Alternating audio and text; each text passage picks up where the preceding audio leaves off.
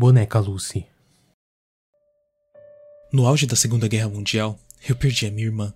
Ela não foi morta a tiros ou algo do tipo. Ela foi levada pela fome. Eu mesma nem sei como eu estou viva. Nós éramos fazendeiros, não éramos ricos, longe disso. Mas devido às nossas plantações, nunca tivemos escassez de alimentos. Tínhamos sempre uma mesa farta de espigas de milho, tomate, arroz e outras coisas que plantávamos. As frutas e legumes que sobravam, meu pai levava para a cidade e vendia. Com o dinheiro, nós comprávamos novos grãos, ferramentas e mão de obra. E assim, o ciclo se repetia. Mas aí veio a guerra. Meu pai era muito idoso para lutar e eu e minha irmã éramos muito novas para ajudar nas fábricas de munição. Mas ainda assim, os soldados vieram. Disseram que nós devíamos nos orgulhar por colaborar com o exército. Em seguida, levaram a minha mãe e todo o fruto da plantação que estivemos cuidando durante meio ano. O meu pai chorou e implorou ao homem de farda que deixasse pelo menos a minha mãe, mas nem isso eles fizeram. Responderam sua súplica com um chute na garganta, que o deixou impossibilitado de falar por dois dias. Nunca mais eu vi a minha mãe.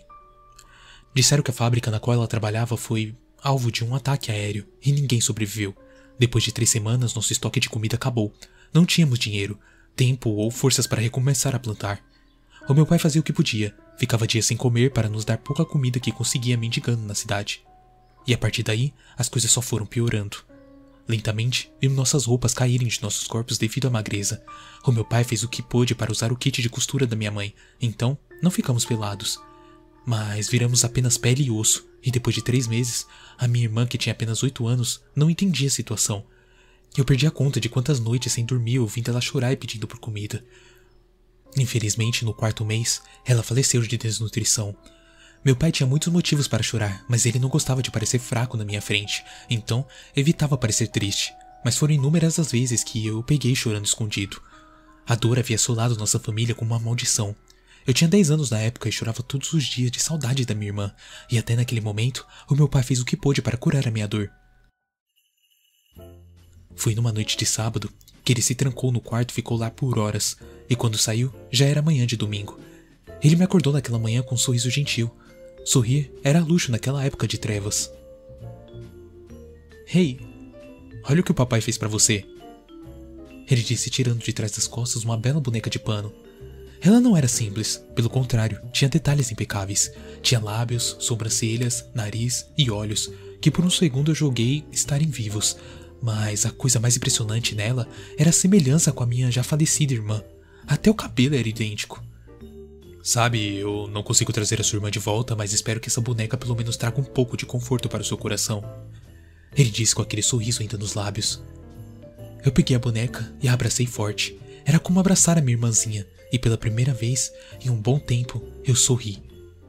Aquela boneca passou a fazer parte do meu dia a dia. Eu a levava comigo para todo lugar, seja indo lavar a roupa no rio ou fazendo minhas tarefas domésticas. Eu decidi dar o nome dela de Lucy, o mesmo nome da minha irmã. Então seria meio que uma homenagem. E assim, as coisas seguiram por mais um tempo. Meu pai havia conseguido alguns grãos em troca de alguns móveis e pouco a pouco ele recomeçou a plantação. Eu sorria cada vez mais e passávamos horas conversando, eu e Lucy. Mas ela nunca respondia. Mas eu tinha fé que se eu ficasse insistindo, um dia ela responderia e teria a voz da minha irmã.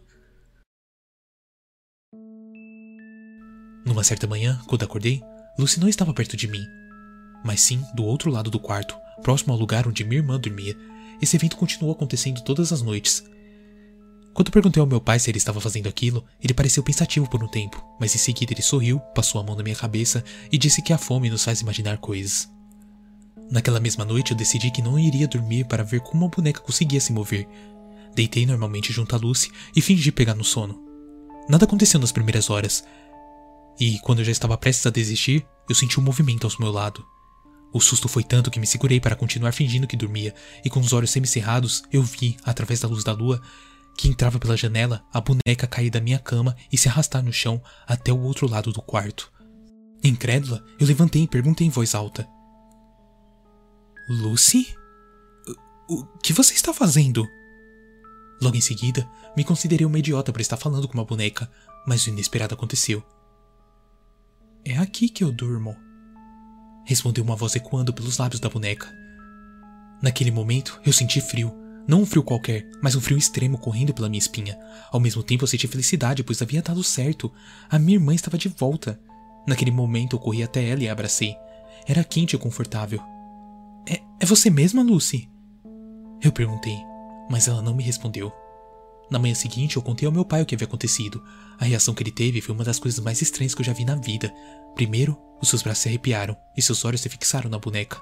Depois, ele sussurrou para si mesmo: Então era verdade. Em seguida, ele se levantou, tomou a boneca da minha mão e a levou para o seu quarto. Eu não entendia por que daquilo tudo, então eu fui atrás dele, apenas para vê-lo atear fogo à boneca.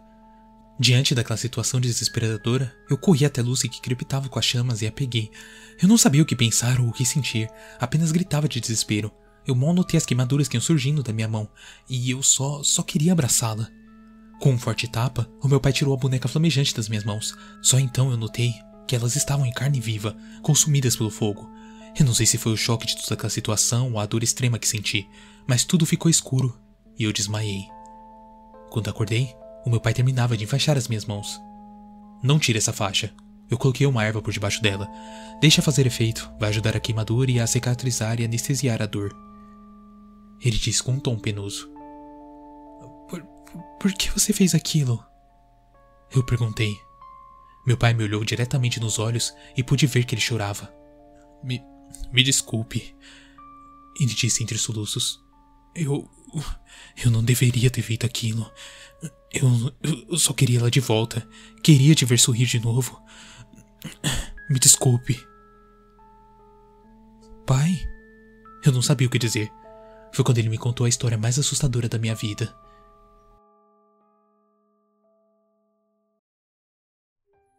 Quando eu era garoto, a minha avó me contou uma história sobre um pai que perdeu a sua filha cedo demais. A dor da perda foi tão grande que ele ofereceu a alma para o diabo em troco de ter a filha de volta. O diabo se personificou em uma cabra e disse ao homem que o corpo já podre da garota não podia voltar à vida, mas pediu para que o homem criasse uma boneca e colocasse nela uma mecha de cabelo de sua filha morta, pois o espírito da garota iria residir nela. Naquela noite, o pai desenterrou a filha e cortou uma mecha dos seus cabelos, já quase escassos pelo tempo. Em seguida, criou a mais bela boneca que já existiu e montou seus cabelos com aquela mesma mecha. Na manhã seguinte, a boneca estava viva. Não podia andar ou se mexer, apenas se arrastar e falar algumas palavras. De início, a felicidade tomou conta do homem. Ele passou longos dias e noites ao lado da filha, mas a magia do diabo é maligna, e isso mostrou com o tempo. Depois de alguns dias, a boneca parou de falar. Seus olhos mostravam que ela ainda estava viva, mas ela não falava mais ou se arrastava. Tomado pela dor, o pai implorou que a boneca falasse novamente, para que ouvisse a doce voz da sua filha. E ela falou. Falou apenas uma palavra. Ela disse: Me mate. O espírito preso à boneca estava privado do céu e do inferno, eternamente condenado a viver num corpo de pano. Diante da situação, o pai ficou louco, seus cabelos ficaram brancos e o homem ficou com estado vegetativo. Alguns dias depois, um incêndio aconteceu na casa daquele homem. Dizem que o diabo veio em pessoa tomar a alma que lhe foi prometida. Papai? O, o senhor vendeu a alma? Eu pensei que não havia dado certo. Nada aconteceu. Ela não estava viva. Meu Deus, se eu pudesse voltar atrás, eu me arrependi logo depois de terminar o ritual. Mas nada havia acontecido. Me desculpe. Onde a boneca está agora? Eu perguntei. Meu pai, tomado pela angústia, esticou a mão e me entregou tudo o que havia restado dela. Todo seu corpo havia sido destruído pelas chamas, e restou apenas a sua cabeça, emagrecida e parcialmente queimada. Um dos seus olhos azuis havia se derretido e se fechado, mas o outro continuava aberto e me encarava com melancolia. Algum tempo depois daquele dia, o meu pai faleceu em circunstâncias misteriosas. Eu fui levada para um orfanato na cidade. Eu sei que deveria ter terminado de destruí-la ou tê-la enterrado, mas eu levei a cabeça de boneca comigo. Ela nunca mais falou ou se moveu. Mas o mais estranho de tudo isso é que ocasionalmente, do seu vivido olho azul, escorria uma lágrima.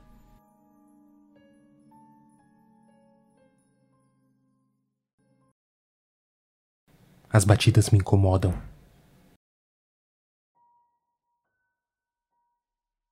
Começou quando eu tinha seis anos de idade. Eu estava na escola, estava no meio de uma lição de leitura, e eu precisava fazer xixi. Droga, Naquela idade, na verdade, um número considerável de crianças ainda molhavam as calças. e sempre fiquei paranoico em me envergonhar em público assim. Levantei minha mão e disse à senhora Zeb que eu precisava usar o banheiro. Após o discurso habitual sobre como eu deveria ter ido no intervalo, ela me deu a chave para o banheiro de acesso desativado, já que era o mais próximo da minha sala de aula. Estava no meio do quinto período e os corredores estavam vazios e pareciam enormes para mim. Eu era baixinho e magrelo naquela época.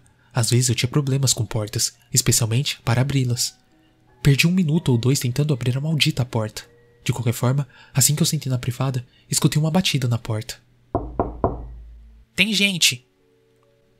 Respondi irritado com a perturbação. Uma pausa, então a batida voltou. Estava mais rápida agora, mais determinada. Espere um minuto. A batida diminuiu e uma voz respondeu: Deixe-me entrar. Eu preciso entrar. O tom da voz era claro e conciso. Um adulto que eu não reconhecia. Eu podia ter seis anos, mas eu também tinha uma boa noção da etiqueta de um banheiro. Principalmente de que você não deixa entrar mais de uma pessoa em uma área pouco maior do que um armário. Vá embora! A batida se intensificou novamente, como se fosse uma batida de tambor frenética, a poucos metros de mim e fora de vista. Ouvi a voz gritando algo, cada vez mais e mais desesperada. Me deixe entrar. Só abra a porta. Por favor.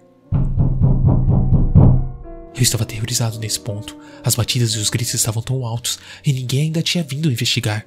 Eventualmente, minha professora veio me procurar, zangada porque eu estava fora há quase meia hora.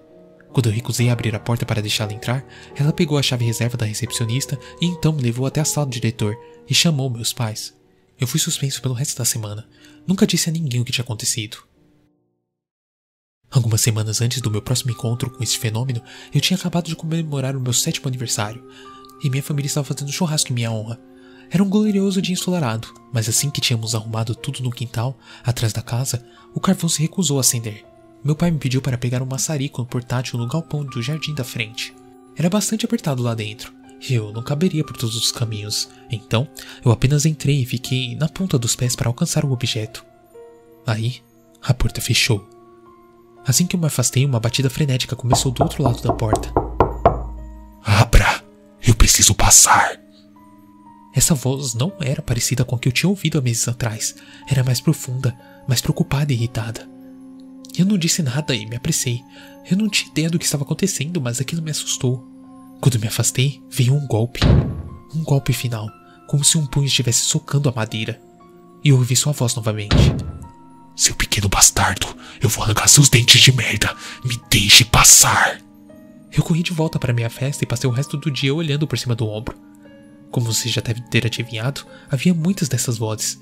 Eu contei pelo menos 30 no total. Todo mês eu costumava ouvi-las, implorando para passarem pelas portas. Quase sempre era imediatamente após eu fechar a porta atrás de mim, como se essas estranhas entidades estivessem me seguindo. Eu nunca contei a ninguém, mas para ser honesto, eu meio que me acostumei. Isso sempre me fazia pular, e algumas das vozes me gelavam a espinha, mas eu sabia que estava salvo desde que eu não abrisse a porta. Algumas das vozes eu não só me acostumei, como as nomeei, Havia uma que sempre aparecia na minha porta da frente, em casa. Nós temos vidro fosco, e eu pude ver uma silhueta de um homem de tamanho médio, usando um boné ou algo do tipo. Ele nunca falava, mas ocasionalmente empurrava envelopes contendo pedaços de papel em branco pela caixa de correio. Eu o chamava de carteiro. Ele era um dos mais perturbadores. Se eu tentasse falar com ele, ele olhava em volta bruscamente e começaria a bater. Em geral, eu deixei o carteiro em paz. 20 anos depois, eu me mantinha tão normal quanto possível. Eu tenho muitos amigos e até um relacionamento muito conturbado com uma menina que conhecia no passado. Nada mal para um cara que acorda no meio da noite e escuta atentamente os barulhos que você não consegue ouvir do outro lado da porta. Sim, meus amigos acham que eu sou esquisito, mas tolero. Todos são ótimos, eu vou sentir falta deles. Sabe, as coisas começaram a ficar estranhas. Bem, mais estranhas que o habitual, suponho. Três semanas atrás eu acordei suando e chorando, embora que eu não soubesse o porquê. Meu sonho tinha sido, até que onde eu me lembro, bastante normal. Quando uma sombra enorme havia caído abruptamente sobre tudo, literalmente no segundo em que eu abri meus olhos, veio a batida na porta do meu quarto. Não uma batida normal, era uma batida realmente frenética. Quem está aí? Eu gritei. Por favor, nos ajude! Respondeu. Eu fiquei surpreso. Era a voz sádica irritada que eu lembro do galpão do meu pai no meu sétimo aniversário, mas parecia genuinamente sincera. Havia um tom doloroso também, como se ela tivesse sido gravemente ferida. Na verdade, encontrei-me tirando os lençóis para me levantar, mas eu hesitei. Eu nunca tinha tentado abrir a porta. Suponho que, como uma criança, eu tinha uma pressão tão rígida na minha cabeça da ideia de que o que quer que estivesse ali era uma pessoa má. Mas isso era apenas um senso comum. Para ser bastante honesto, eu fiquei muito perto de deixar a coisa entrar no meu quarto aquela manhã, mas eu aguentei até o final. Piorou. Apenas dois dias depois, eu estava na minha loja da esquina.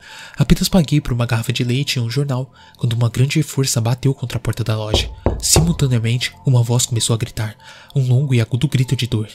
Eu virei para encarar a porta, mas havia tantos folhetos espalhados sobre o vidro que eu só conseguia distinguir a forma de uma mulher do outro lado, batendo as mãos contra a janela. O vendedor olhou para mim como se eu estivesse louco. No final, perguntei se ele tinha um banheiro que eu poderia usar. Murmurei uma desculpa esfarrapada e me escondi lá por 10 minutos, até o grito parar. Houve mais quatro incidentes entre isso e agora, uma mistura de gritos e lágrimas implorando. O carteiro também parou ontem. Ele bateu educadamente antes de deslizar a sua carta habitual através da caixa de correio. Então outro, então outro.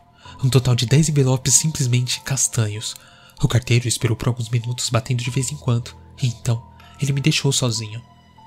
Cada carta continha uma folha de papel A4, mas alguém tinha pegado uma caneta preta e usado nas páginas, rabiscando e sublinhando com tanto vigor que havia grandes lágrimas ao redor do centro. E as bordas estavam desgastadas. As coloquei de volta em seus envelopes e tentei tirá-las da minha mente. Mais cedo, a porta do meu quarto tremia violentamente. Não era um grito, nem um uivo, e nem um rugido que eu ouvi. Era apenas um choro. Dezenas e dezenas de vozes soluçando silenciosamente. Outro golpe atingiu a minha porta. O gesto despedaçou das paredes e caiu no tapete, ainda sem suplícias ou negociações, apenas soluços. Eu saltei da cadeira. Uma fina rachadura no canto da porta. O meu telefone começou a tocar e eu ouvi um forte golpe no vidro da janela, atrás das cortinas. Eu atendi o telefone, mas era simplesmente vozes chorando, como se fosse um grito de terror e angústia. Eu desliguei, mas continuou tocando. Então, eu tirei a bateria. Empurrei a maioria dos meus móveis contra a porta e a janela. Se passaram três horas desde a última tentativa de entrada. A batida agressiva não havia diminuído, nem o choro. Eu tenho certeza de que minha porta não aguentará muito mais. Quanto à minha barricada medíocre, poderia ser varrida em dois minutos. Eu me encontro diante de possibilidade real de morte, então eu estou escrevendo esse tipo de memória apenas no caso de algo acontecer. O que eles querem? Eles ainda querem me machucar? Eles pareciam destemidos, até mesmo maliciosos. Talvez eu devesse abrir a porta. Talvez eu devesse deixá-los entrar. O silêncio tomou conta. Percebi que até o choro havia cessado. Durante um minuto inteiro, eu me sentei lá. Então, me levantei e corri para a porta, ansioso para sair dessa situação claustrofóbica. Talvez eu vá lá fora onde eu possa estar longe de qualquer porta e da maldita batida. Eu puxei minha barricada e girei a maçaneta. Trancada. De joelhos, eu espiei pelo buraco da fechadura. Através da porta do meu quarto, não estava o corredor que eu me lembrava, mas outra sala. Algum tipo de biblioteca ou sala de aula, eu acho. Parecia desocupado, exceto por uma criança sentada lendo de costas para mim. Eu bati na porta. Ei, hey, menino? Me deixe sair daqui, ok? Sim, aqui. Você poderia abrir a porta, por favor? Eu não posso. Eu estou em detenção. Eu não devo falar com ninguém. Vá embora. Ele se virou novamente confuso e exasperado. Eu comecei a me levantar. Um estrondo alto quebrou o silêncio mais uma vez. Eu percebi que parecia que um punho estava batendo contra o vidro. Minha janela. Eu ouvi novamente, mas não era batida frenética de alguém querendo entrar. Não era nem mesmo de uma tentativa de invadir o que quer que esteja além da cortina e do vidro. Na maneira mais predatória e sádica possível, queria que eu tivesse medo. Eu voltei para a porta e comecei a bater freneticamente. Ei, me deixe entrar, ok? Eu, eu realmente preciso que você abra essa porta.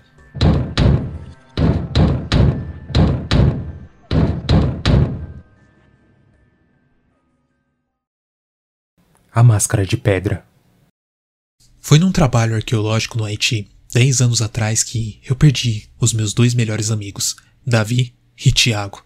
Nós éramos jovens e, recém-formados naquela época, estávamos empolgados com o nosso primeiro trabalho em campo. O objetivo do dia era procurar vestígios de um templo onde um culto pagão fazia rituais e sacrifícios. As ruínas do local haviam sido descobertas recentemente e havia poucos arqueólogos no lugar.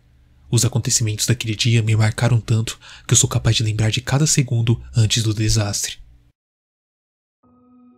Ai, estamos aqui há seis horas e só encontramos meio jarro quebrado. Davi reclamava enquanto amarrava sua camisa na cabeça. O sol do meio-dia castigava-nos fortemente. Você é um arqueólogo, sabe que metade do trabalho é entediante, e a outra metade, bem, mais entediante ainda. Mas foi para isso que nós nos formamos, não foi? brincou Tiago. Nós rimos.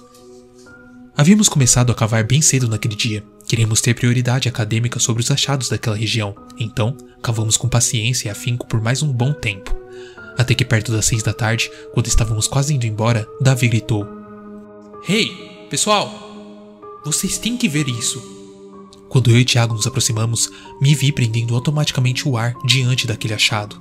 Davi segurava uma máscara talhada em pedra, eu fiquei duas horas escavando ao redor dela, mas olhem, apesar do tempo, ela ainda está intacta. Ele estava certo. Tirando a poeira, ela estava quase que intacta. As ruínas que escavamos tinham cerca de dois mil anos, mas aquela máscara parecia ter sido criada nos dias atuais, de tão perfeita que ela era. Perfeita demais, na verdade. Sua simetria era algo que eu jamais havia visto em uma peça tão antiga. Como eles talharam isso? perguntou Tiago. Um corte tão perfeito, Bom, só pode ter sido feito a laser.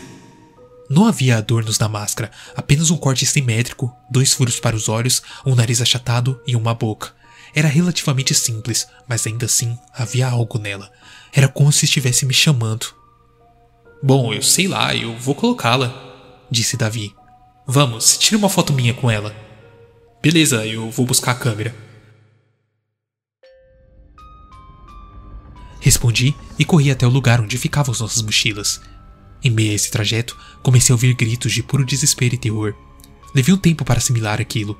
O ambiente estava calmo e pacífico num segundo, e no outro, alguém gritava desesperadamente. Minha surpresa foi ainda maior quando percebi que os gritos vinham de Davi. Retornei o mais rápido que pude, apenas para ver Davi caído e girando freneticamente no chão enquanto gritava e tentava remover a máscara do rosto. O que aconteceu? Eu perguntei.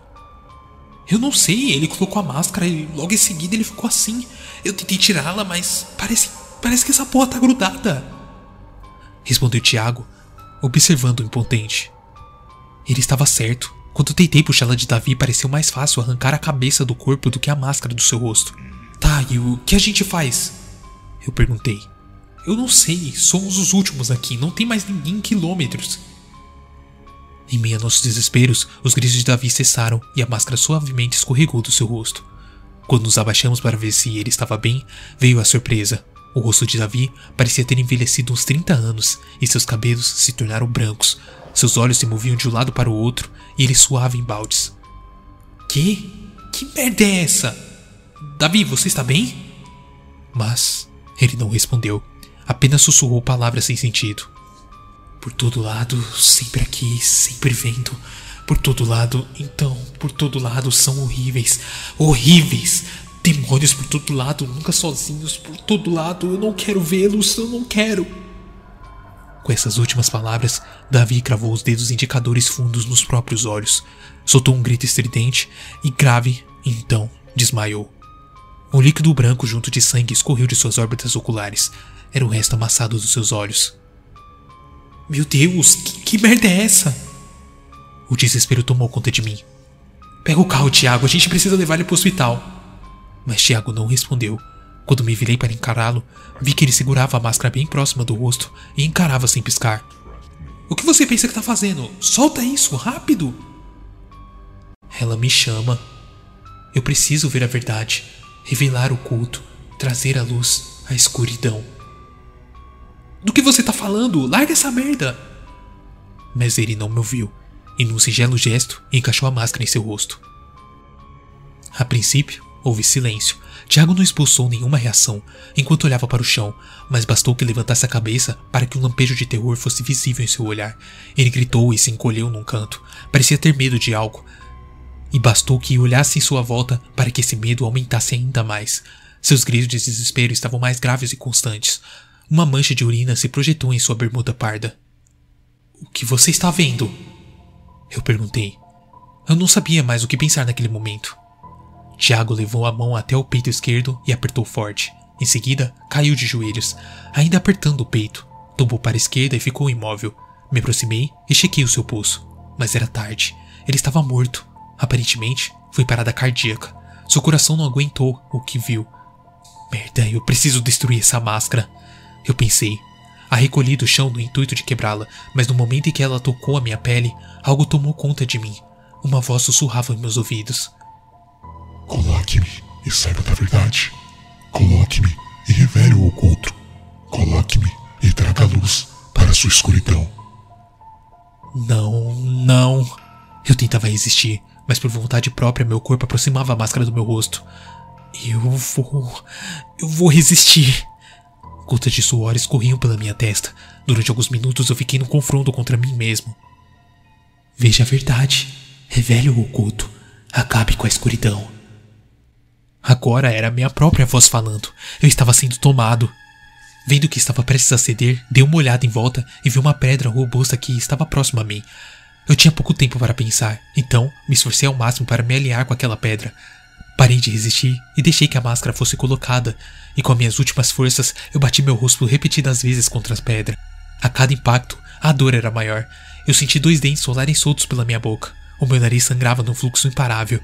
Eu só parei de me chocar com aquela pedra quando estava quase perdendo a consciência. Naquele momento, eu caí e olhei em volta enquanto estava deitado. Por apenas um segundo, eu vi coisas tão terríveis que são difíceis de descrever. Criaturas disformes e desfiguradas devoravam o que parecia ser a alma de Tiago. Uma forma etérea feita de sua perfeita imagem e semelhança berrava num grito mudo enquanto ela dilacerado por dentes. Um dilúvio de sangue cobria o chão o mundo era cinza e havia apenas tristeza, choro e lamento no ar. Um grupo de criaturas disformes estava bem próximo de mim, de modo que pude encarar seus olhos pequenos, vermelhos e sem alma. Isso tudo durou um segundo, até que senti a máscara se partir no meu rosto e desmaiei. Quando acordei, estava no hospital, algemado numa maca. Um policial ao meu lado me fez perguntas sobre o que havia acontecido e disse que eu e meus amigos fomos encontrados por outro grupo de arqueólogos de manhã e que eu estava suspeito de homicídio e tentativa de suicídio. Aquilo me pegou de surpresa. Contei tudo o ocorrido à polícia que não acreditou na minha história. Olha, eu juro que é verdade. Pergunte ao Davi. Eu disse quase em lágrimas. Aquele seu amigo de cabelo branco? Não, eu não creio que ele vai falar algo útil. Ele está em estado de choque. Os médicos disseram que o quadro dele parece irreversível. E pelo jeito, ele vai passar o resto da vida no hospício. Aquilo foi um golpe. Davi era tão jovem e tinha uma vida toda pela frente. O caso foi a público com a seguinte manchete: Grupo de arqueólogos brigam até a morte por achado arqueólogo e acabam destruindo no processo. Eu fui condenado a passar o resto dos meus dias preso numa clínica psiquiátrica. Fui julgado como louco por manter a minha história. Faz 10 anos que eu estou aqui nessa clínica. 10 anos, desde o dia em que perdi os meus melhores amigos. E tudo que eu consigo pensar é naquele único segundo que passei com a máscara, repetindo-se num loop infinito em minha mente. A máscara apenas mostrava o que está à nossa volta e nossos olhos não conseguem ver.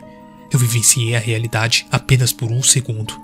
Foi isso que me salvou, mas fiquei eternamente atormentado pela realidade de saber o que está à minha volta, o que está à sua volta. E depois de tudo isso, a única coisa que eu quero deixar claro é que a gente estamos cercados por coisas que nem imaginamos.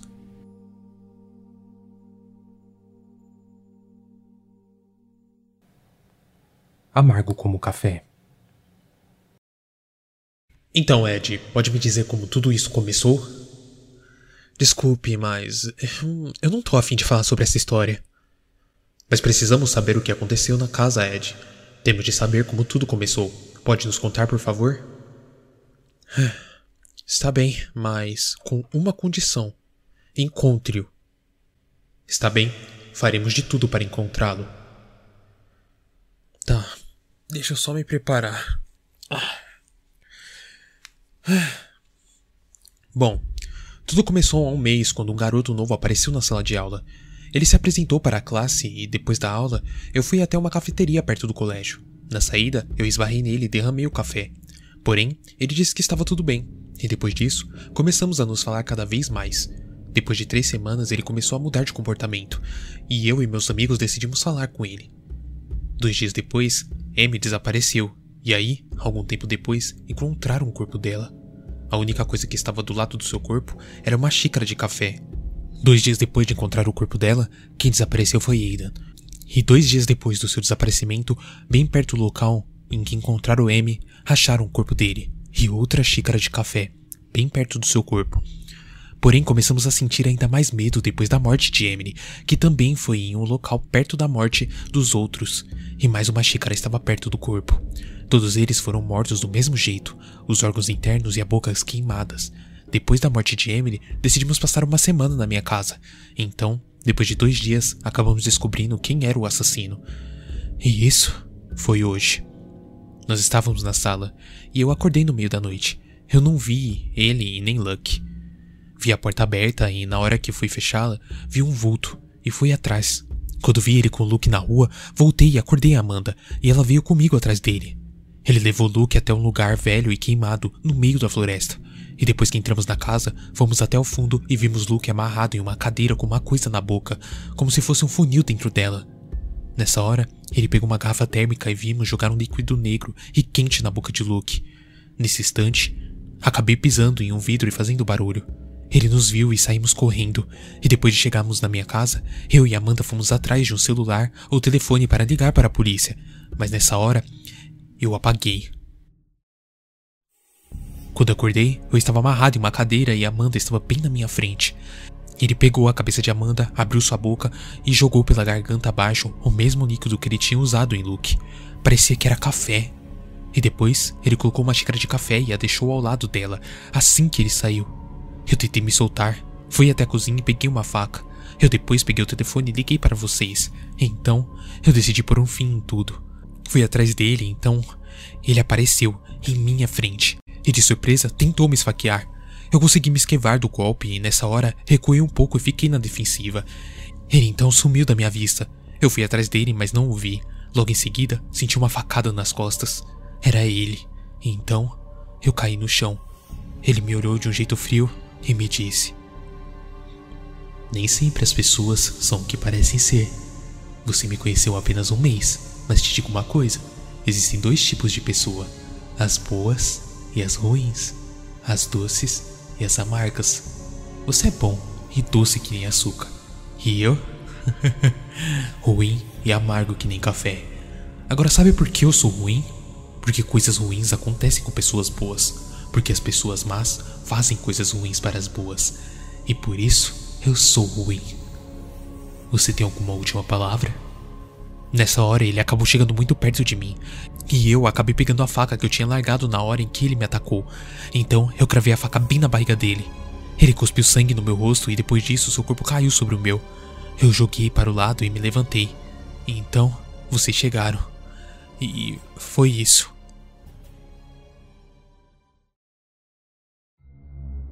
Então, você enfiou uma faca na barriga dele?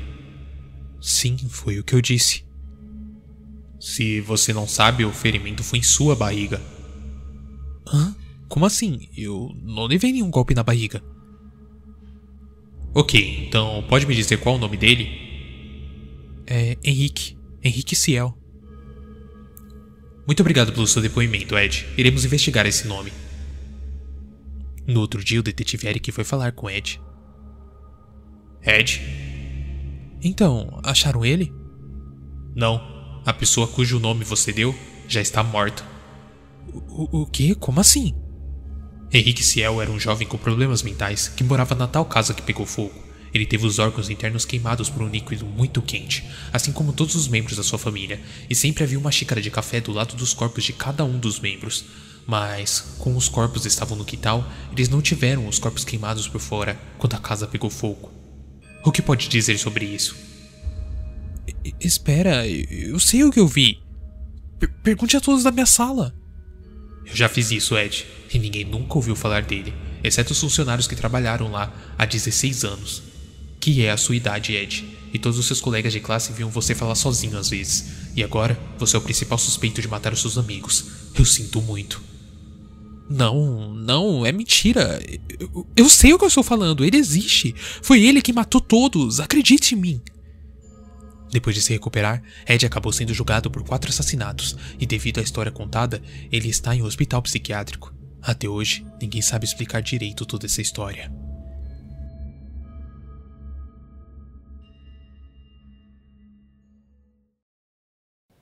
N encerrou a chamada.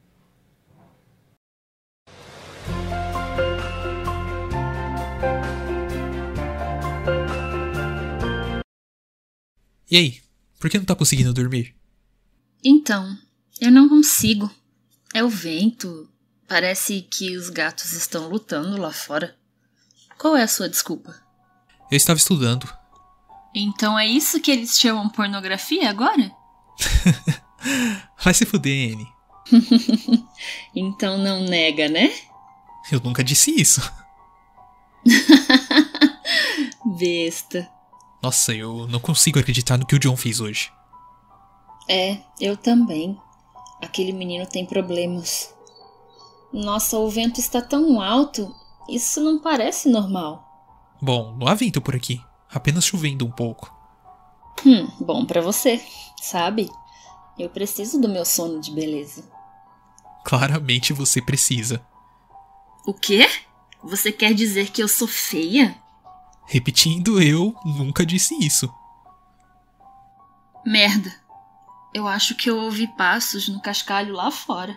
Chama o seu pai logo para verificar. Eu estou sozinha em casa. A minha família está de férias, lembra? Eu disse isso para você. Sério? Até quando? Eu poderia aparecer aí qualquer hora. É, realmente soam como passos, mas há algo estranho. Eu deveria olhar pela janela, mas a minha cama está tão quentinha. Sério que você quer olhar pela janela quando está sozinha? E se houver alguém lá em seu jardim? Meio que olhando para você. Não é engraçado, David. Oh, calma, eu. Tá, eu tenho certeza que não é nada. Bom, eu vou lá verificar. Ok, vai lá. David, tem alguém no meu jardim. O quê? Sério? Sim, eu posso ver um homem. Que porra ele tá fazendo? Ele está procurando algo, ou pelo menos é o que aparenta. Ele está com as mãos e os joelhos na grama. ele deve estar bêbado, provavelmente procurando suas drogas. David, para de graça, isso é sério. O que, que eu devo fazer? Nada.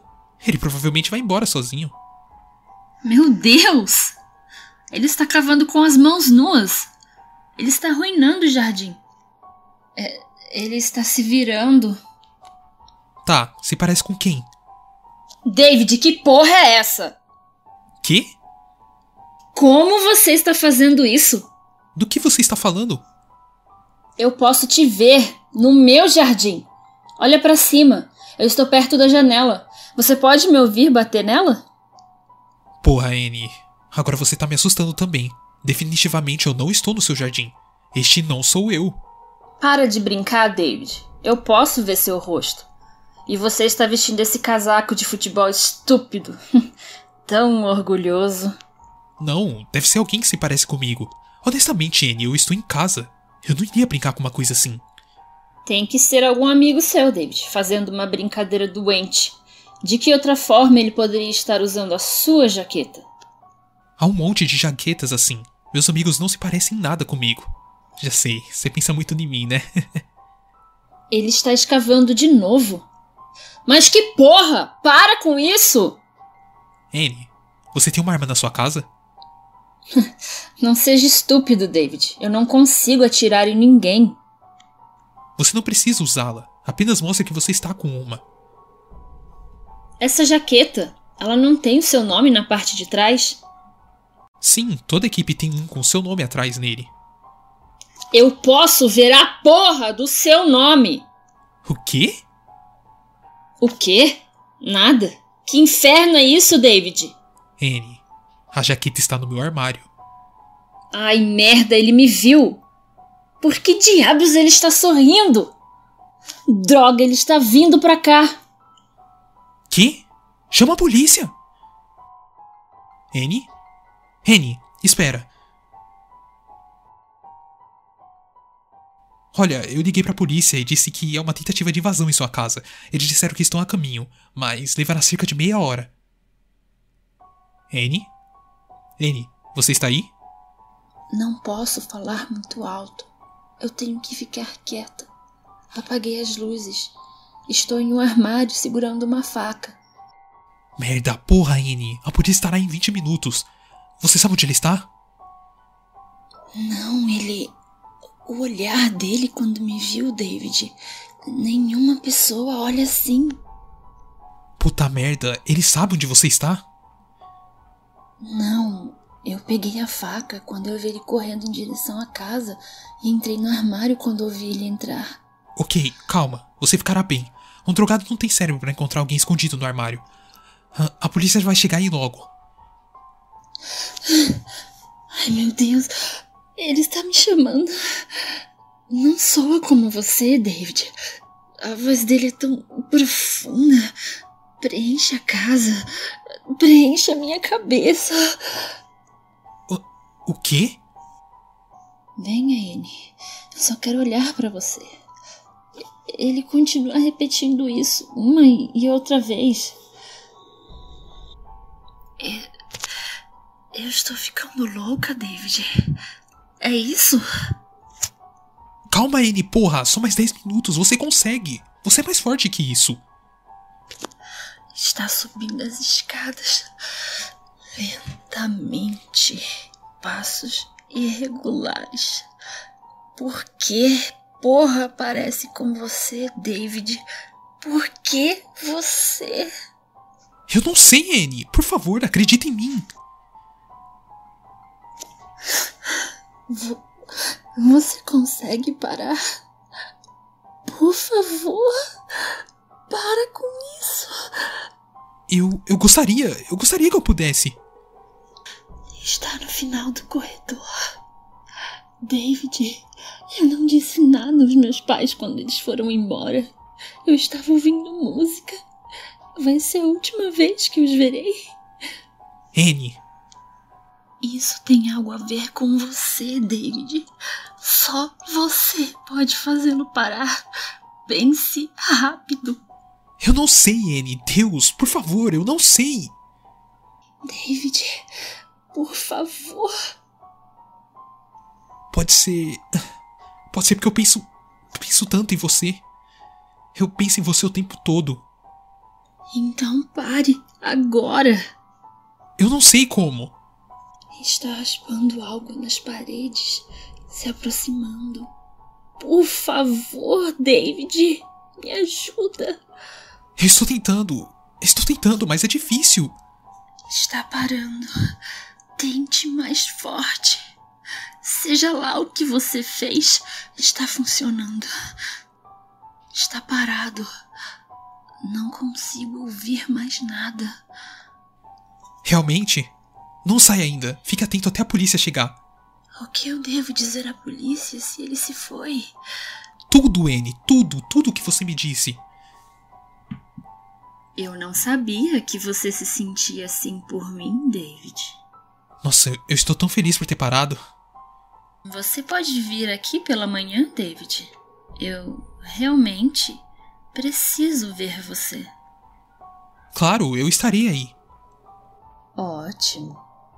Mal posso esperar. N? N, como eu sei que é você?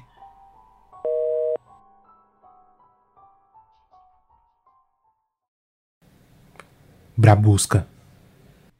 Durante toda a minha infância, eu morei numa pequena vila na Nova Escócia. Não havia muitas casas naquela região, pois as famílias que viviam lá eram apenas fazendeiros tentando a vida nas terras no lugar. Nossa vila contava com umas 200 famílias, então todos se conheciam e os burratos até que corriam muito rápido por lá.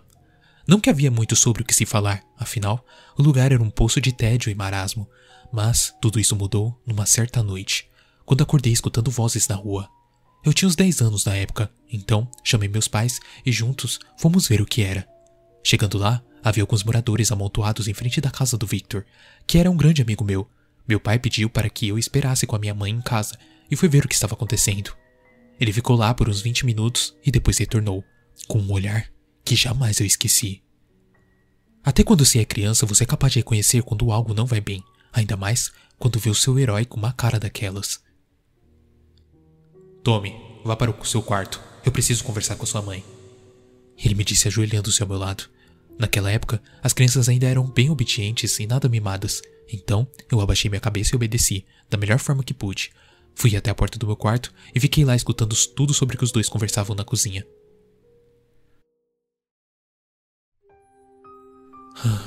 Aconteceu de novo. Meu pai falou depois de puxar bem o ar e suspirou. Dessa vez, levaram o Victor. Eu não faço ideia de como. Eu vou contar isso pro Tommy. Meu Deus, Jorge. Minha mãe disse e começou a chorar. E se algo acontecer com nosso filho? Não, eu não vou deixar. Meu pai disse dando um soco na mesa. Mas era possível ver a preocupação na sua voz. Além do mais, desde que ele não escute o nome dela, tudo vai ficar bem. Ah, essa. Essa maldita brabusca. O, o que ela quer com as nossas crianças? Minha mãe disse, triste. Nunca mais diga esse nome aqui. O meu pai quase gritou. Já pensou no que aconteceria se ele ouvisse? Ai meu Deus, Jorge. Minha mãe disse e depois chorou loucamente. Pude ouvir o meu pai se lamentando e abraçando ela. O fato era que eu havia ouvido tudo. Eu não fazia ideia do que estava acontecendo. Naquele momento, eu decidi ir dormir e pesquisar mais sobre o assunto no dia seguinte. Mas naquela noite, algo aconteceu. Eu tive um sonho onde tudo era cinza. Eu caminhava pelas ruas e as pessoas tentavam falar comigo, mas as vozes não saíam de suas bocas. Foi quando, ao longe, eu vi uma mulher que se destacava entre a multidão. Ela estava de costas, tinha cabelos negros e molhados, e diferente de todo o resto, ela não era cinza, mas branca e envolta numa camada negra. Eu caminhei até ela e quando finalmente a alcancei, estiquei minha mão para tocá-la. Quando eu já estava quase encostando nela, ela virou-se e agarrou meu braço. Seus olhos eram negros e profundos. Era impossível ver o fim, como se fossem dois abismos vazios que lentamente te sugavam. Mas a pior parte era sua boca, escancarada como que num grito perpétuo, e era tão gigantesca que poderia facilmente engolir uma criança do meu tamanho. Depois de se virar, ela me encarou profundamente com seus olhos vazios, cravou uma das suas profundas unhas em meu braço e começou a gritar. Mas seu grito não era humano, era como o choro desesperado de mil crianças reunidos em um só. Seu grito trazia pavor e desespero e agonia. Eu gritei e berrei em plenos pulmões, mas ela não me soltava, apenas chegava cada vez mais perto de mim com a sua boca aberta. Então, eu fechei os olhos e quando abri, estava na minha cama. Minha mãe me sacudia, uma poça de urina se formava embaixo de mim. Está tudo bem, querido, está tudo bem. A mamãe e o papai estão aqui. Ela disse me abraçando e chorando mais do que eu. Na porta do quarto, meu pai me olhava com uma expressão séria. Com o que você sonhou? Ele perguntou, sufocando o choro com a voz. E bastou que eu lhe contasse para que ele não conseguisse mais segurar o choro. Assim, nós três apenas nos abraçamos e choramos até o sol nascer. Quando o dia surgiu, minha mãe foi lavar a minha roupa. E meu pai e eu ficamos na sala conversando. Pedi para minha mãe ficar comigo, mas era demais para ela. Escutar a conversa que estávamos tendo. Ela ainda não havia parado de chorar. Bom, a coisa com a qual você sonhou era Brabusca, um espírito que vive na floresta e vem roubar crianças que ouvem falar sobre ela. Basta que escutem seu nome uma vez para que o espírito as encontre. E aposto que você ficou ouvindo a minha conversa com a sua mãe ontem à noite, não é? Ele perguntou. Eu apenas abaixei a cabeça. Ai, há um jeito de se livrar dela. Me diga, no seu sonho, ela te tocou em algum lugar? Eu estiquei meu braço, onde agora havia uma marca negra. Droga! Meu pai disse quando analisava a marca que se tornava cada vez maior. Quando ela deixa uma marca em você, significa que ela virá te buscar na próxima vez que dormir. Mas se não tiver uma marca para ela rastrear, é provável que ela não te leve. O, o quê? Como assim? Eu perguntei inocente. Assim, meu pai respondeu tirando um machado gigantesco debaixo da mesa. A única criança que sobreviveu à Brabusca teve a perna onde ela havia tocado amputada. Todas as outras foram levadas. Eu não vou fazer algo contra sua vontade, filho, mas esse é o único jeito. Minha mãe gritou correndo pela sala. Por favor, George, não, não faça isso. A culpa foi minha. Eu, eu não devia ter falado o nome dela. Não, mãe. Eu respondi. Eu não deveria ter escutado a conversa de vocês.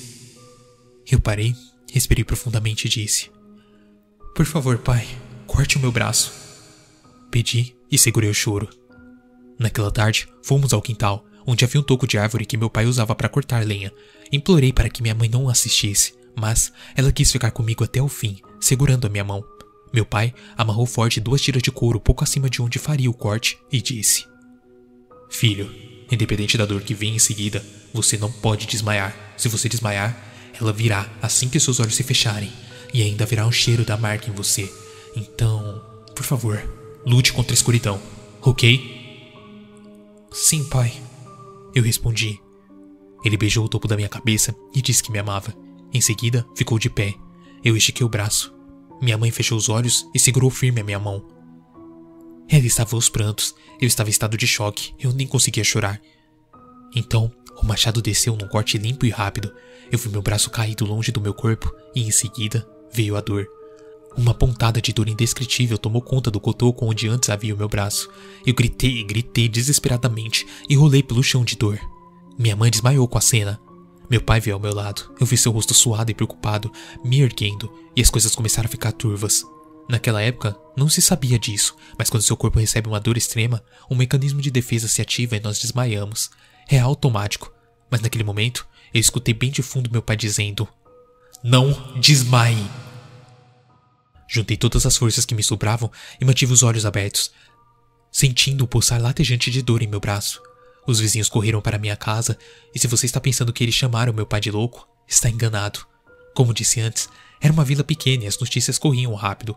Algumas mulheres entraram em casa e ajudaram a minha mãe a se recuperar, e alguns homens ajudaram meu pai a me levar para dentro e estancar o sangramento. Não tínhamos um médico na vila, e o mais próximo ficava a três dias de viagem. Éramos uma comunidade pequena, mas muito unida. Meu pai não me deixou ver, mas pouco depois que o sangramento havia estancado, ele e uns amigos foram até o fundo da casa e colocaram fogo no que antes era meu braço. Quando as chamas alcançaram a marca negra de Brabusca, o som que escutei em meu sonho, das mil crianças chorando, pôde ser ouvido a quilômetros de distância. Todos os adultos ficaram em silêncio e alguns até fizeram o sinal da cruz. Então, a noite caiu. O meu braço já estava enfaixado e suturado. Uma sutura amadora, mas ainda assim uma sutura. Meu pai colocou um colchão de feno no chão do meu quarto, onde se deitou com a minha mãe. Eles passariam a noite inteira dormindo ao meu lado, por via das dúvidas. Pouco antes de apagar a última vela acesa, meu pai me deu as últimas instruções para sobreviver à noite. Caso ela apareça e você a veja, não grite, pois apenas os marcados por Babrusca podem vê-la. Se ela perceber que você está vindo, ela te levará. Então, independente do que aconteça, não grite, ok? Eu te amo, filho. Ele beijou meu rosto uma última vez e apagou a vela. Qualquer um jurado de morte não consegue pegar no sono fácil, mas o dia havia sido longo e eu havia perdido muito sangue. Minha luta era para manter os olhos abertos. Então, assim que cedi, eles se fecharam e eu dormi. Durante a madrugada acordei sentindo uma respiração gelada no rosto. Meu sangue gelou e eu tentei resistir ao impulso de abrir os olhos, mas eu não consegui. Logo que abri, vi aquele rosto maligno novamente, as duas cavidades oculares profundas e negras me encarando, e aquela boca gigantesca a poucos centímetros de mim. Sua respiração era gélida, e a cada arfada de ar eu tinha de segurar um novo grito que surgia em minha garganta. Ela me encarou longamente, mas eu me recusava a mexer um milímetro do meu corpo. Foi então que ela gritou. E os mil choros desesperados de crianças retornaram. Aqueles berros, em um uníssono, aquela face do inferno, fizeram minha alma doer intensamente. E o único motivo pelo qual não gritei foi porque desmaiei logo em seguida. Quando acordei na manhã seguinte, o sol entrava pela janela e meus pais dormiam junto à minha cama no chão. Eu sorri. Havia perdido meu braço e provavelmente parte da minha sanidade naquela experiência. Mas eu sorri. Por quê? Porque eu havia sobrevivido. Brabusca chegou a me visitar mais algumas vezes. Por um tempo era comum acordar de madrugada e dar de cara com seus olhos negros, mas eu nunca gritei. E eu peço a todas as pessoas que tenham muito cuidado ao ouvir, falar ou sequer pensar no nome Brabusca. Acredite, não é uma experiência agradável acordar com ela te encarando de madrugada. E se ela te encontrar, lembre-se, não grite, senão você vai ser marcado.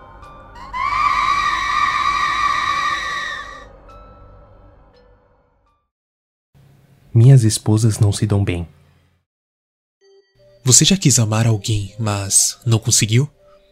É assim que me sentia sobre Tami.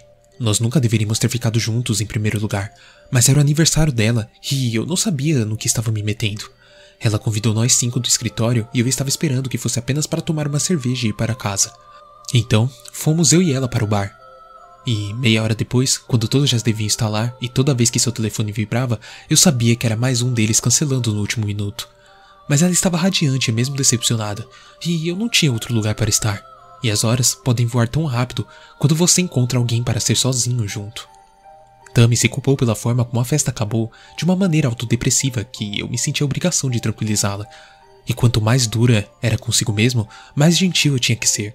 Até que, de alguma forma, sem querer, eu estava chamando de linda, porque eu não podia suportar que pensasse diferente por mais um minuto. A maneira como o rosto dela se iluminou em resposta era a prova de que eu não estava mentindo. E o jeito que ela sorriu de volta me fez sentir como se fosse a primeira vez que ela realmente acreditasse naquelas palavras. Tammy ficou bem perto de mim enquanto saímos do bar junto, perto o suficiente para sentir a sua respiração no meu pescoço. Então, os seus braços estavam em volta do meu braço, e seu calor não era mais algo para ser imaginado.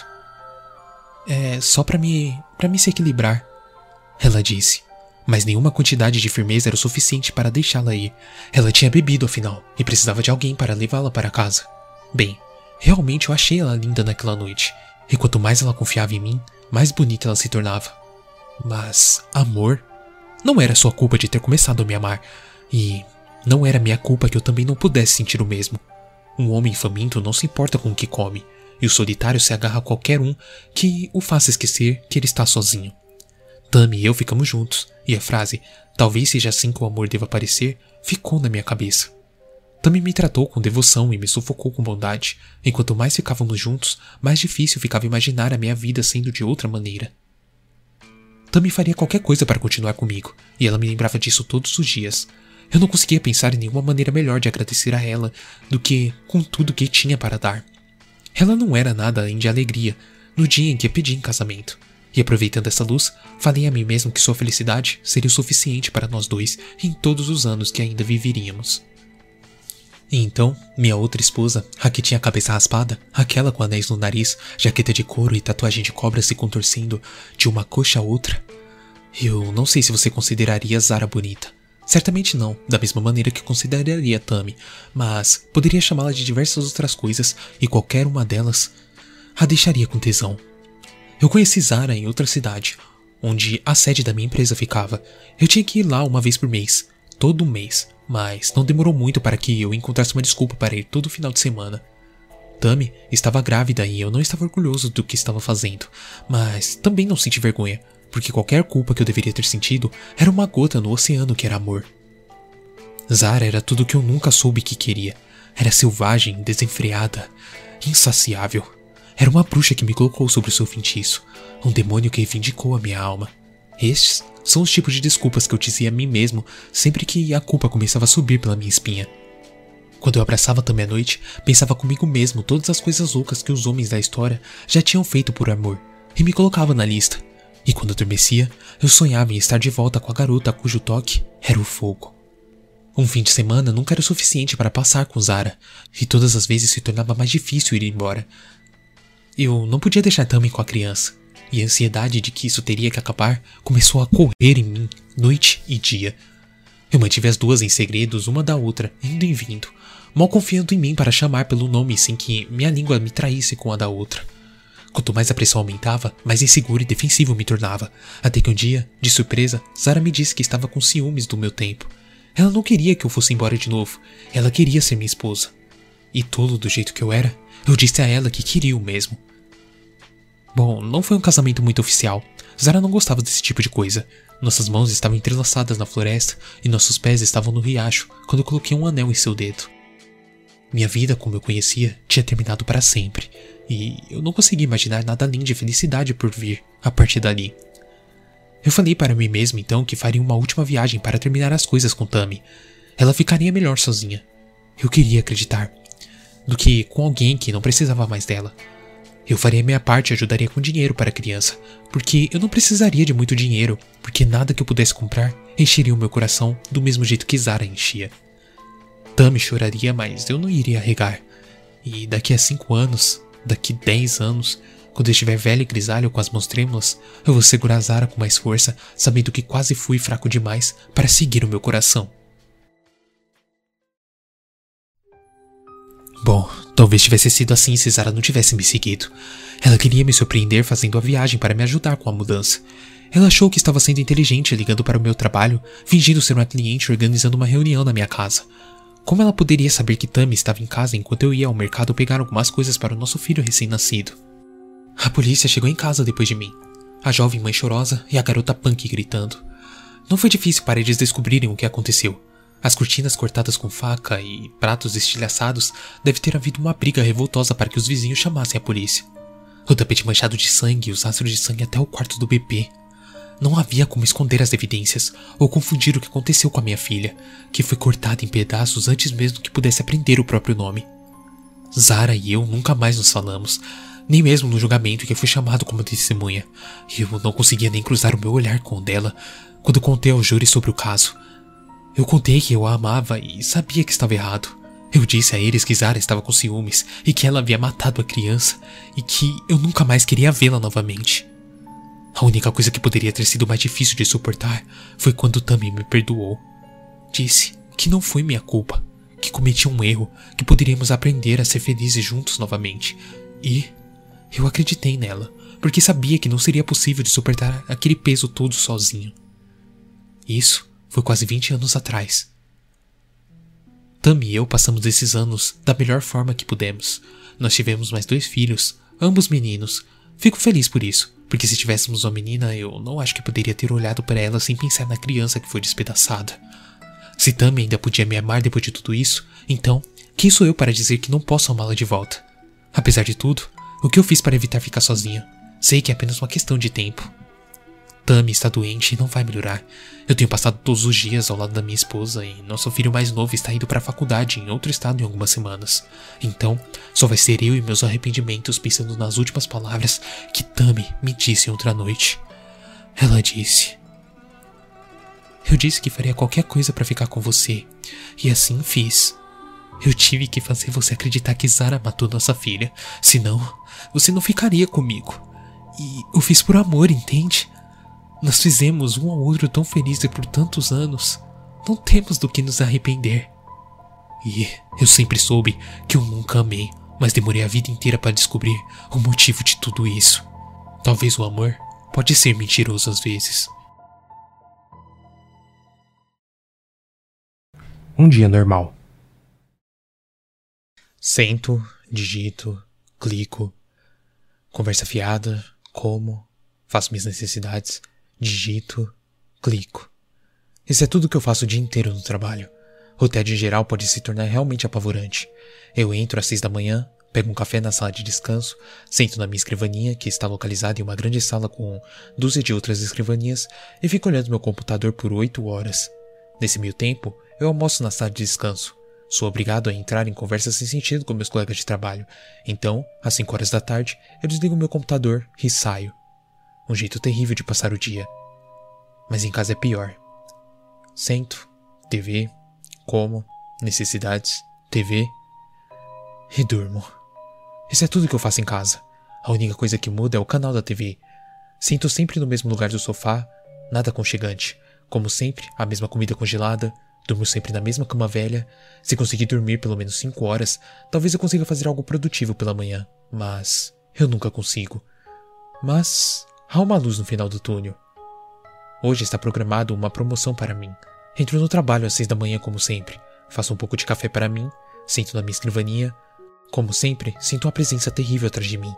Isso é a coisa de trabalho. Toda vez que estou sentado no meu computador, sinto uma escuridão logo atrás dos meus ombros. Se me viro para tentar ver, nunca está lá, mas sei que é real. Penso nele como um supervisor sem nome que observa tudo o que eu faço. Ele flutua pelo ar, sugando a luz do meu cubículo. Se eu tentasse, acho que eu poderia tocá-lo. É como se fosse um nevoeiro, só que mais pesado. Todos do escritório têm um desses, mas ninguém fala sobre. Eu chamo o meu de Fred. Fred flutua por trás de mim enquanto dou uma olhada no meu e-mail. Não é nada de importante.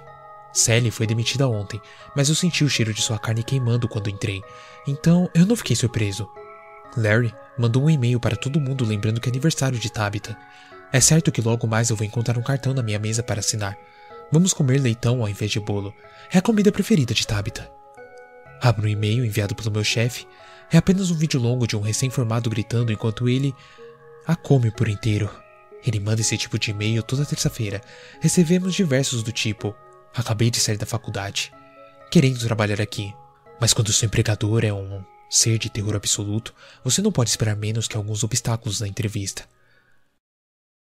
Larry rola sua cadeira em minha direção. Hey, você já assinou o cartão de Tabitha? Não. Larry é obcecado por aniversários. Creio que em todo o escritório sempre tem alguém que ama festejar. Aqui, essa pessoa é o Larry. Talvez seja porque ele não comemora mais seus próprios aniversários. Realmente, eu não sei. Só sei que eu não aguento mais fingir que eu estou interessado em Tabitha. Está fazendo 234 anos, isso realmente não me importa. As rodas de Larry estão próximas. Eu posso sentir o cheiro de fluido de isqueiro no bafo dele. Bem, quando o cartão passar por você, assine e mande para mim, fechou? Ele dá um sorriso de neon. Eu aceno com a cabeça e volto para o meu computador. Se eu ignorar Larry por muito tempo suficiente, ele vai embora sozinho. Por outro lado, Fred ainda está flutuando macabramente. Suspiro e abro meu manual de trabalho. Eu sou um dos responsáveis que designam as horas da morte. É um processo demasiadamente lento, levando em conta quantos bebês nascem por dia. Já estou no milésimo registro e não são nem sete horas ainda. Eu clico no primeiro da lista e lhe dou uma hora de morte. Estou me sentindo bem filão hoje. Então, esse só terá mais seis horas de vida. Que pena para você, Zhou Li. Esses nomes chineses. Nas próximas horas eu fiquei aguentando não só a respiração gelada de Fred na minha nuca, como o tédio que é o meu trabalho. Fomos ensinados a várias horas de morte para que nem todos os bebês que nasceram hoje morram exatamente no mesmo momento posteriormente. Geralmente eu faço aleatoriedades. Depende se eu acho que o nome da pessoa é bonito ou não. Ginger Watley, 82 anos, Heidi Pinton, 5 meses. Bem, eu acho que você me entendeu. Perto da hora do almoço, o cartão de Tabitha aparece misteriosamente na minha escrivaninha. Na frente, tem a foto de um gatinho dormindo. Dentro, a foto do mesmo gatinho mordiscando um globo ocular. Tem os seguintes dizeres: Estamos de olho em você, Tabitha. Assino e adiciono alguns símbolos demoníacos ao lado para que ela ache que eu estou sendo sincero. Eu devolvo o cartão para Larry, que estava soluçando histericamente e estou prestes a sair para o meu intervalo de almoço quando as trombetas começam a soar. Toca três vezes e logo as vozes de mil atormentos reclama. Mike, apresente-se imediatamente ao escritório do chefe. Porra, é agora? A minha chance de promoção. Eu ajeito minha jaqueta e arrumo meu cabelo preto. Ambos meus chifres estão na mesma posição. Então, está tudo bem. Eu tenho que estar na minha melhor forma para ver o chefe. Ele tem um temperamento bem digamos, delicado. As duas portas do templo são abertas por duas estátuas douradas e eu entro na sala. Está escuro, iluminado apenas por quatro velas vermelhas no chão. As paredes estão manchadas de sangue. A manutenção e a limpeza deviam fazer uma visitinha aqui. No meio da sala, sentado em um pentagrama no chão, está o chefe. Ele está palitando os dentes com um dos ossos do metacarpo. Um homem comido pela metade está rastejando em direção da porta. Está sorrindo. Ele deve ter conseguido um emprego. O chefe acena para mim com a sua mão grotesca. Mike, chegue mais perto. Eu dou um passo para dentro do templo e as portas se fecham atrás de mim. Dentro não há nenhum som, a não ser a respiração horrenda do chefe. Obrigado por me convidar, senhor. Sim, sim. O chefe arrota bem alto e uma nuvem de gás tóxico toma conta do recinto. Eu, eu estou impressionado com a sua falta de liderança, Mike. Obrigado, senhor. Uma das estátuas douradas me alcança um machado decorativo. Bem, eu estou pensando em te promover. O chefe entende minha direção. Seu enorme corpo, sua pele fica para um lado, mas suas entranhas se movem para o outro como se fosse feita de gelatina. Você quer ser promovido? Ele colocou o machado sobre o meu estômago. Sim, senhor. O chefe pisca seus olhos repugnantes e o machado começa a ser empurrado contra minha pele. Muito bem, então. Você conhece as regras. O machado está me cortando em dois lentamente. Sim, senhor. Você não está mais carregado das horas da morte. Agora você será um executador. O chefe se inclina em minha direção e vomita violentamente em mim enquanto o machado termina o seu trabalho. Eu desmaio. Quando eu abro meus olhos, eu estou em uma cama. A luz é bem diferente daqui. Eu me levanto tentando me acostumar com essas perninhas de humano. Olho no espelho. Bosta, eu sou uma garota. Pareço ter 16 anos humanos. O chefe escolheu esse corpo especialmente para mim, então creio que deve estar bem do tamanho. Olho em volta até encontrar a minha carteira. Sim, eu estava certo. 16, o meu nome é Molly, Molly Derley. Eu tenho que me lembrar disso. Também tenho de me lembrar que agora eu sou humano e tenho que me comportar como um humano. Já me falaram que o processo da infância é horrível, então eu tenho que me preparar. Puberdade é um tipo de morte, certo? Mas logo eu já receberei as instruções de como realmente executar humanos. Quero realmente aproveitar essa promoção, assim como John e Charlie. Eu sou sortudo por ter conseguido essa promoção, mesmo tendo que lidar com essa vida estranha que foi me dada. Pelo menos, não vou ser eu que vou ter que assinar mais algum cartão de aniversário. Sabe, eu fico aqui pensando: será que Fred já está atormentando outro funcionário? Bom, é hora de ir ao trabalho. O narrador. Ele sempre esteve aqui, embora na verdade eu não saiba se ele é realmente ele. Embora eu não queira assumir seu gênero nem nada, a voz é definitivamente masculina. Eu nunca vi seu rosto, sempre suas costas. Usa um casaco preto longo com gola estampada, de modo que tudo que eu posso realmente ver é o topo da sua cabeça e parte das suas botas pretas. Não posso me comunicar com ele, descobri isso alguns anos atrás. Fica sempre a poucos metros de mim, em todos os momentos, de costa para mim, narrando toda a minha vida. Ninguém mais pode vê-lo, eu percebi isso há alguns anos. Nem podem ouvi-lo. Meu dia geralmente começa sempre do mesmo jeito, eu sempre acordo com a mesma frase. Natália acorda e rola em sua cama. Todo dia ele diz isso, porque é o que eu faço. Tudo é muito mudando. Minha vida não é tão interessante assim. Meio que aprendi a viver com isso, e quase consegui ignorar a sua voz às vezes. Nunca contei para ninguém sobre ele porque sei que ninguém acreditaria em mim, então realmente eu não tenho muita escolha, além de aprender a lidar com isso e desconectar meu cérebro disso quando preciso. Cerca de uma semana atrás, eu estava cozinhando meu jantar, purê de batatas e tacos e feijão preto, ignorando o como normal. No entanto, enquanto picava um pouco do coentro para pôr nos meus tacos, ele disse algo que me chamou a atenção.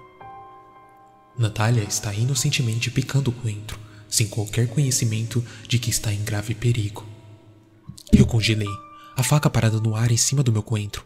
Eu olhei para ele. Ele estava do outro lado da ilha da cozinha, de frente para minha mesa de jantar. O quê? Eu perguntei, sabendo que ele não iria responder. A este ponto, acho que ficaria mais assustada se me respondesse do que qualquer outra coisa. Ele não disse nada por alguns minutos, então eu terminei de picar as ervas, limpando os pedaços do coentro que ficaram presos na lâmina com o dedo e me cortando no processo. Ah, porra! Caminhei liguei a torneira, enxaguando a faca no meu dedo. Natália se corta e o sangue escorre, agradando quem assiste. Desliguei a torneira e me virei. Ele não se mexeu, mas tenho certeza de que ouvi corretamente. Fui até a janela na parede à minha esquerda e puxei a cortina, fechando as persianas enquanto me sentia paranoica. Consegui comer meu jantar e lavar a louça sem nenhum outro comentário estranho e me preparei para dormir.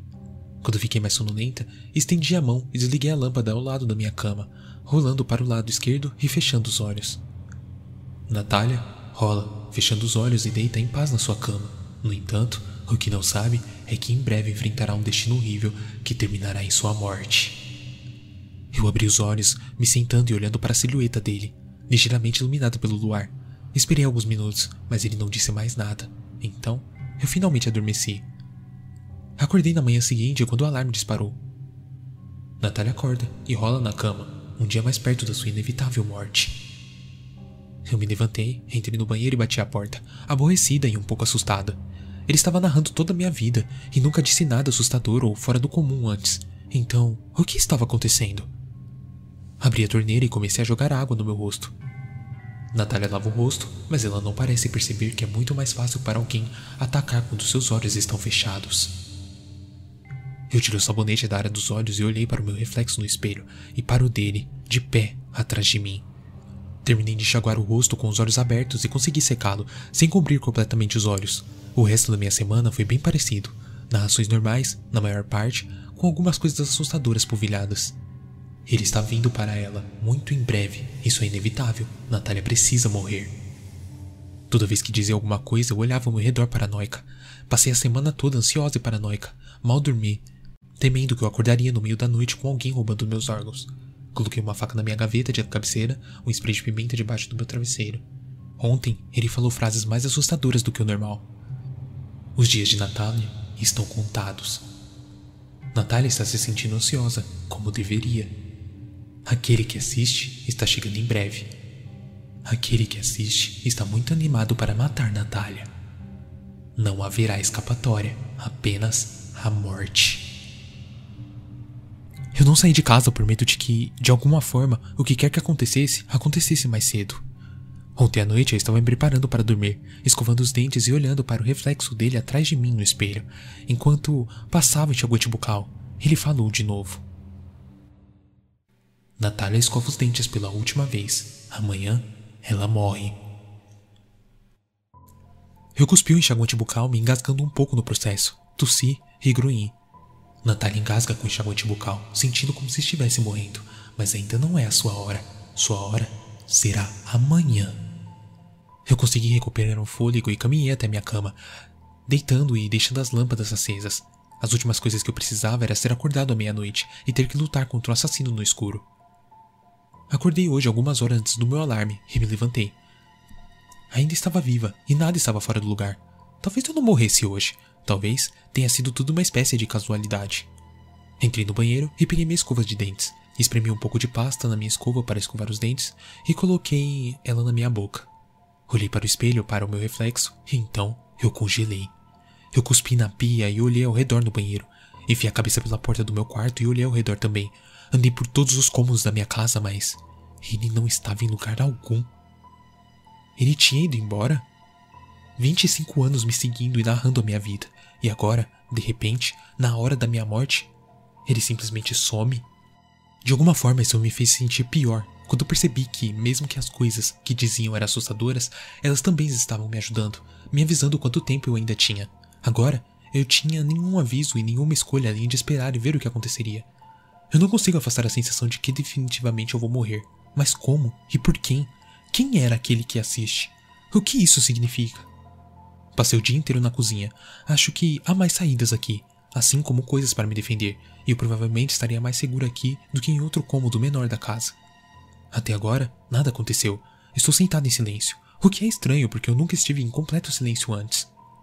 Cerca de uma hora atrás, todas as luzes começaram a piscar na casa, mas isso durou apenas alguns segundos e voltou ao normal agora. Eu ainda não sei o que esperar, mas acho que provavelmente estou mais segura na minha casa. Bem, pensei que estaria, até a campainha tocar. Me levantei e entrei na sala de estar, caminhando até a porta e espiando pelo olho mágico. Era ele. Ele estava do lado de fora da minha varanda, de costas para mim, como de costume. Eu não me mexi, nem sequer respirei enquanto apenas observava ali parado. Ele ainda está lá fora, mas não disse uma palavra. Ainda estou na cozinha sem saber o que fazer. Eu pude ouvi-lo resmungando do lado de fora. E finalmente eu decidi me levantar e ouvir. 2000, 1999, um 1998, um 1997. Ele ainda estava em contagem regressiva, e agora tenho cerca de 20 minutos. Posso ver que está ficando mais escuro e mais escuro lá fora, enquanto ele faz a contagem regressiva, mesmo ainda sendo apenas 3 da tarde. Toda vez que eu olho pela janela, algo desaparece. Uma casa na minha rua, um carro, uma árvore. Sempre que algo desaparece, é substituído pela escuridão, e ele continua contando. Esta pode ser a última chance de comunicação que eu tenho e, definitivamente, eu vou morrer hoje.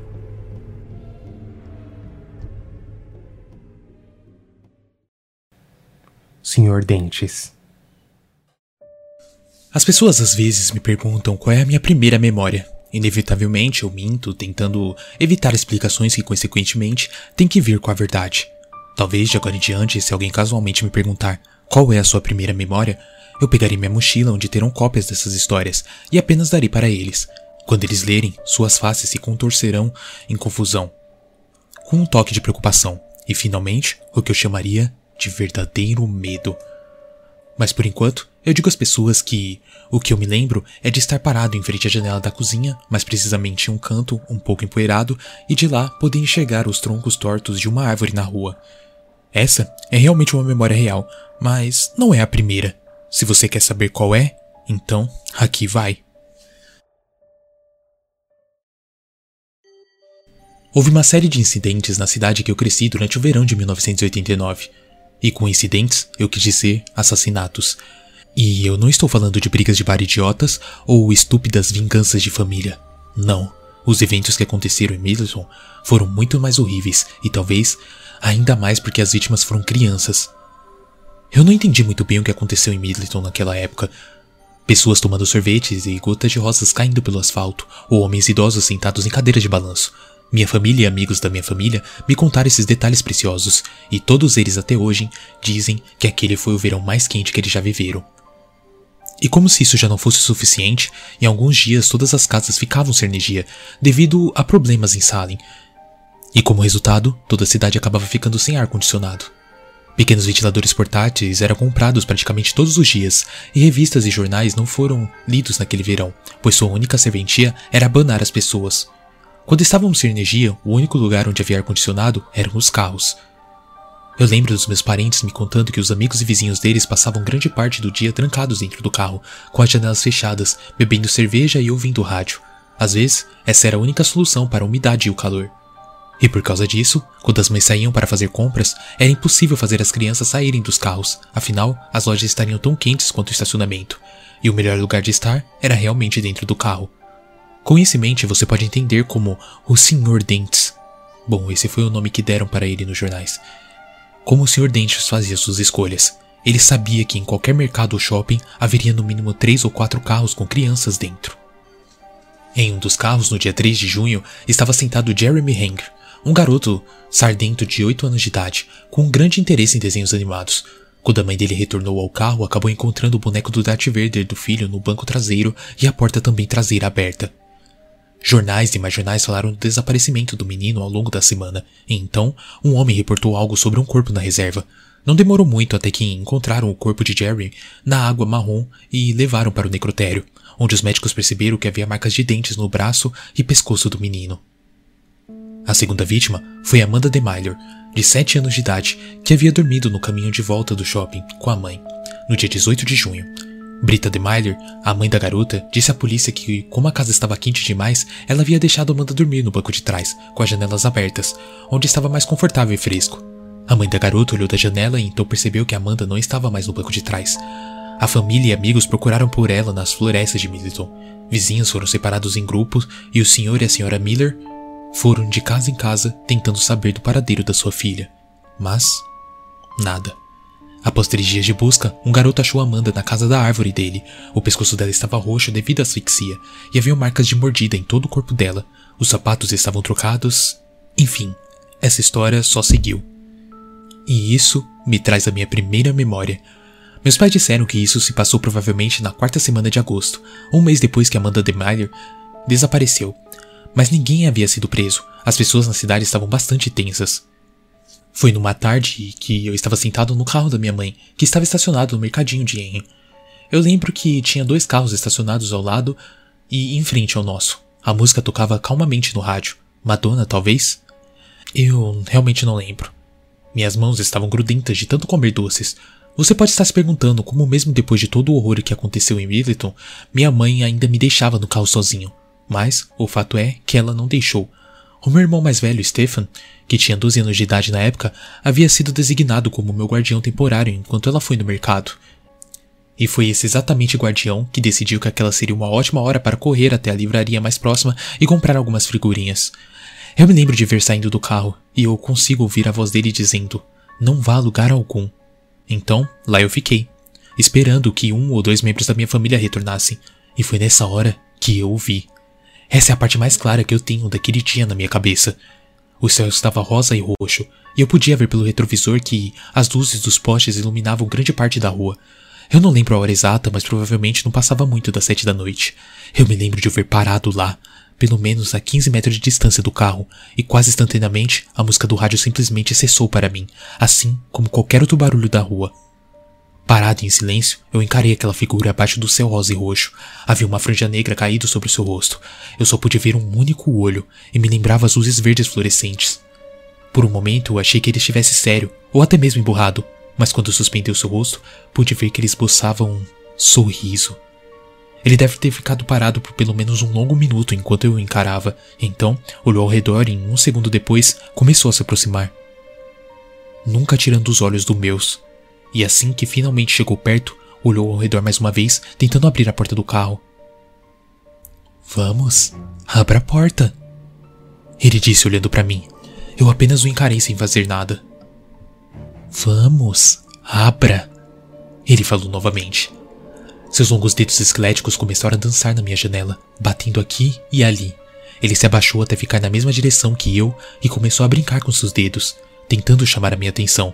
Seus dedos sujos lembravam grandes aranhas quando estavam brincando, então ele olhou para mim e riu, rosnando e assoviando praticamente ao mesmo tempo. Enquanto ele sorria, a boca dele se abriu e eu não pude deixar de encarar os grandes dentes amarelos. Aqueles foram até hoje os maiores dentes que eu já vi. Havia espaços entre eles e às vezes, quando eu me lembro, imagino algumas teclas sujas de piano. Ele ainda parecia bastante focado em brincar com seus dedos, até perceber que uma das minhas janelas tinha uma pequena abertura. E então, ele sorriu novamente com aqueles dentes horríveis e levou uma das suas mãos até o espaço aberto. Eu estava praticamente chorando naquele momento.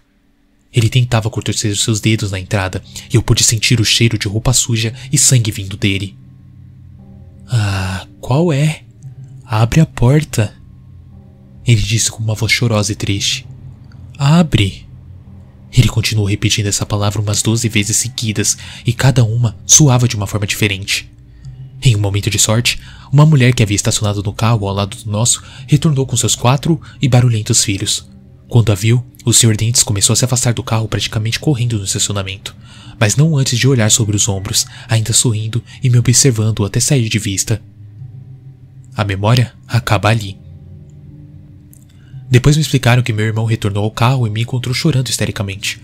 Não importa o quanto ele me disse para me acalmar do lado de fora do carro, eu não conseguia abrir a porta, a minha mãe retornou um momento depois e ela disse que a única coisa que eu conseguia falar era: tinha um homem aqui. E eu apenas continuei repetindo isso várias e várias vezes, por muitas horas seguidas. Mas assim como o calor, o homem que cometia os assassinatos, identificado como Raymond Sandler, de 29 anos de idade, foi pego depois de atacar uma menina em um parque de diversões durante sua festa de aniversário.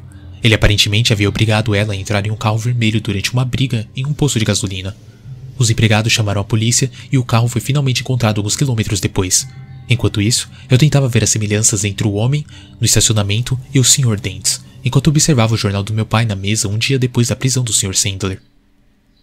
Lá, em uma foto tremida e grande, estava estampado o rosto que eu vi centímetros do meu, dias atrás, separado apenas por um pedaço de vidro.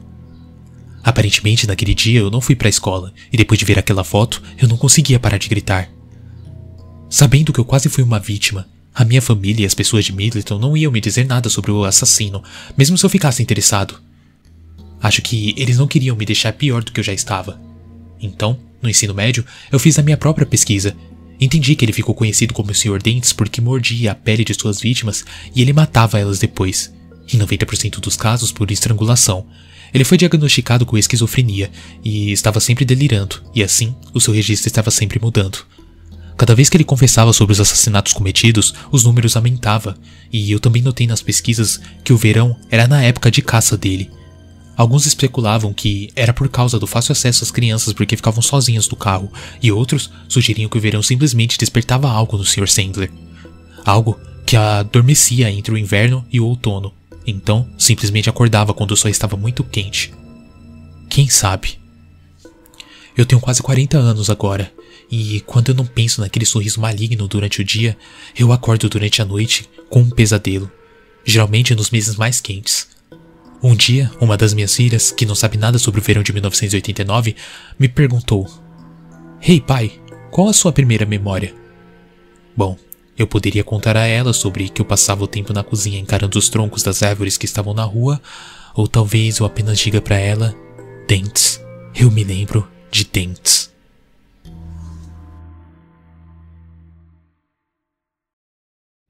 Você se sente seguro? Geralmente as pessoas não entendem o que é um lar. Eles veem como um lugar estático, uma casa ou um apartamento. É um engano comum. Quatro paredes não proporcionam segurança absoluta das coisas que vagam à noite. A proteção que os lares nos dão não é baseado na estrutura da propriedade ou barreira física, mas em sentimentos. Se você achar estar seguro, estará seguro. E se não achar? Pense em dois cenários diferentes. No primeiro, você está deitado, confortavelmente em sua cama. Seus pais estão dormindo no quarto que fica logo no final do corredor.